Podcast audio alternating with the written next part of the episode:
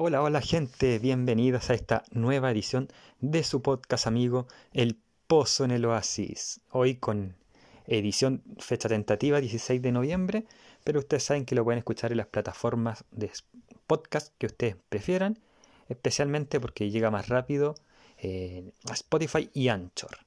Hoy vamos a hablar de una película que es realmente inclusiva. Ustedes saben que han salido muchas películas en las cuales se llaman de inclusión forzada porque de repente no contribuye mucho a la historia ciertas cosas como inclusivas, pero esta es una película realmente inclusiva, es del año 2021, tuvo nominada varios Oscars, de hecho, no sé si los habrá ganado, porque no me importan mucho esos premios, pero está en Amazon Prime, eso es lo importante, la película se llama Coda, vamos a hablar de la versión norteamericana, que es un remake de una original francesa. Así que vamos a darle.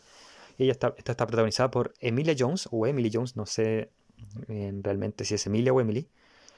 Ella hace de Ruby Rossi, Troy Kotsur, que hace de Frank Rossi, Daniel Durant como Leo Rossi, Marlene Matlin como Jackie Rossi, Eugenio Derbez, el burro de Shrek en la voz latina, como Bernardo Villalobos o Mr. B, Amy Forsyth como Gertie y Ferdia Wash Pillow como Miles. Coda, ¿qué significa coda? Tiene un significado en inglés que es Types of Deaf Adults, que traducido sería niños con adultos sordos, que es más o menos para decir que hay un adulto, hay un niño que sus padres son sordos y él no es sordo, o ella. y de eso precisamente se trata la película. Tenemos a Ruby, quien vive con sus padres, Frank y Jackie, además de su hermano mayor, Leo, y ambas son, o estas tres, son personas sordomudas, y ella es la única de la familia que no tiene esta condición.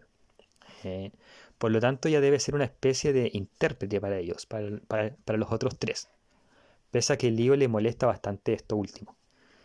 Eh, ella los debe acompañar a todas las actividades que ellos realizan, tiene que trabajar con su papá y su hermano en la pesca y luego ir al colegio, lo cual le origina en muchos bullying de parte de sus compañeros que además no le perdonan que cuando ella era niña hablaba raro porque como creció y con estos sordos mudos no sabía hablar muy bien y todo el proceso.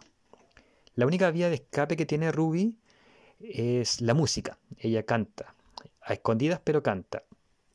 Y pasa el tiempo, que es otra de sus vías de escape, con su única amiga o la única persona que no la discrimina por su familia y por la situación que conté anteriormente cuando era más menor, que es Gertie.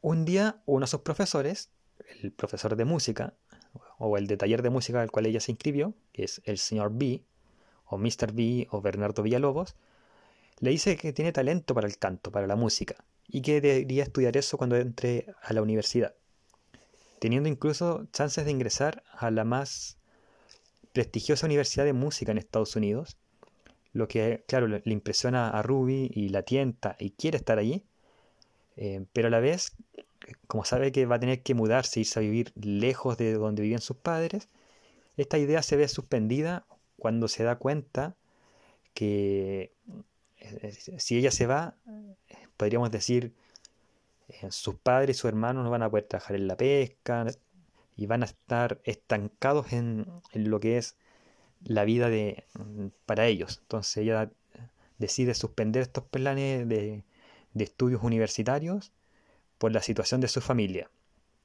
Eh, porque como les digo, si se va, eh, ellos van a quedar casi desamparados. Y lo que es peor, eh, ellos, la familia, salvo como dije al principio, el lío que veo como un poco molesto que ella esté, que siempre recurran a ella, en su familia la hace sentir culpable si es que ella se va. Así como estamos empezando un emprendimiento de abrir un sindicato de pesca, entonces si tú no nos ayudas, no vamos a poder formarlo.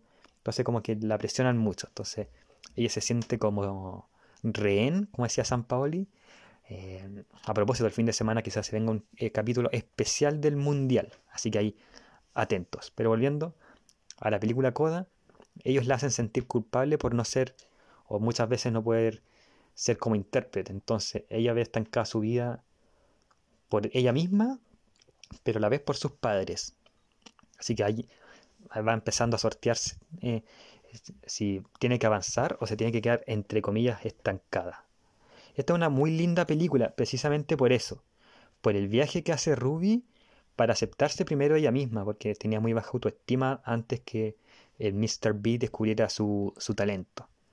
Pero ella también tiene que darse cuenta que ella no es solamente un intérprete para su familia, es mucho más para este, este clan, por decirlo de alguna manera, para, para el clan Rossi. y sus padres, ella tiene que darse cuenta a vez que sus padres y sus hermanos también la valoran más que una mera intérprete, porque ella se siente que lo único que puede aportar a la familia es ser intérprete, pero es mucho más que eso. Eh, va a tener que descubrir, eh, que va a tener que tomar entonces herramientas y decisiones valientes, e incluso egoístas. Pero no es el único viaje que vemos en esta película. También está el viaje de los padres y del hermano, que tienen que aceptar su condición como no oyentes y demostrarle al mundo que están orgullosos de, de ser sordomudos. Eh, tienen que buscar maneras de hacerse entender más allá de, de depender de Rossi, de, de Rossi, perdón, tienen que buscar otras maneras. Esta es una, película, como dije, eh, inclusiva y con todas las letras de inclusividad, porque se demuestra, por ejemplo, que los sordos también pueden escuchar música de varias formas, por ejemplo, interpretándoles la canción. Y es algo que ha hecho últimamente, por ejemplo, aunque se ha cancelado dos años seguidos, pero que hacía el festival chileno el Festival de Viña, por ejemplo, que iba un cantante, había un cuadrito con una persona que cantaba o, que le hacía la, el lenguaje de señas con la letra de la canción.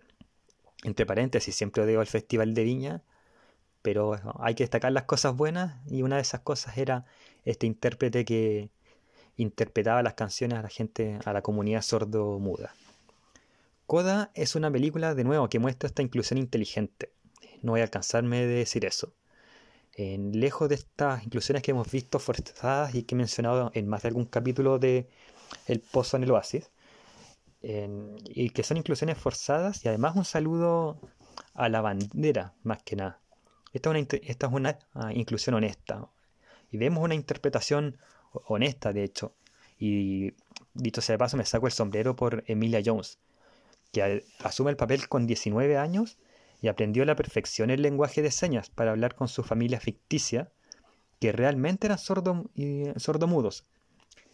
el padre, el que hace el, rol de padre, el que hace el rol de madre, Leo, el hermano, eran realmente sordomudos y ella aprende el lenguaje de señas, no solamente lo que, iba lo que tenía que transmitir para la película, sino que eh, realmente lo aprende. Porque hemos visto otras adaptaciones en las cuales personas oyentes tienen que hablar con los oyentes y lo que aprenden del lenguaje de señas es para, para el, rol del personaje. Ella fue más allá de eso, así que un aplauso de un chileno. Eh, nunca lo vas a ver que le aplaudí, pero no está de más. Eh, y entre paréntesis, yo intenté una vez para, para, para que sepan por qué le saco tanto el sombrero. Es porque una vez intenté aprender el año 2019 el lenguaje de señas y nunca me resultó. Para ser justo, me lo enseñaron durante un mes y medio más o menos, pero aún así, de que es difícil en utilizarlo o saber maniobrarlo, por decirlo de alguna manera, es muy difícil. Así que aplausos de nuevo para Emily Jones que que se pega un papelón en la película, más allá del lenguaje de señas. Así que esta es la película de hoy, vayan a verla, es muy buena, es muy emocionante. Así que Coda, ahí en Amazon Prime está. Creo que está en Apple TV también, pero no estoy seguro. Eh, y esa es la entrega de hoy amigos, espero que la hayan disfrutado. Eh, recuerden que tengo una página de sponsor para que me depositen ahí para un micrófono, si es que les gusta lo que hago y nos escuchamos en otra ocasión. Quizás el sábado o el domingo en la mañana suba un capítulo especial del Mundial, no me comprometo al 100%, pero eh, lo más probable es que se suba. Así que amigos, que estén bien, nos escuchamos en otra oportunidad. Como ustedes saben, el Pozo en el Oasis tiene algunas pymes que les gusta eh, ayudar, como por ejemplo Trade Games, la mejor tienda de Funcos. Ahí accede a su catálogo online y ve qué productos, Funcos y otras cosas tiene que ofrecer. Cosplay Store Chile, la mejor tienda de accesorios para los cosplayers. Ahí hay lentes, pelucas, ropas, entre otras cosas, ahí en Cosplay Store.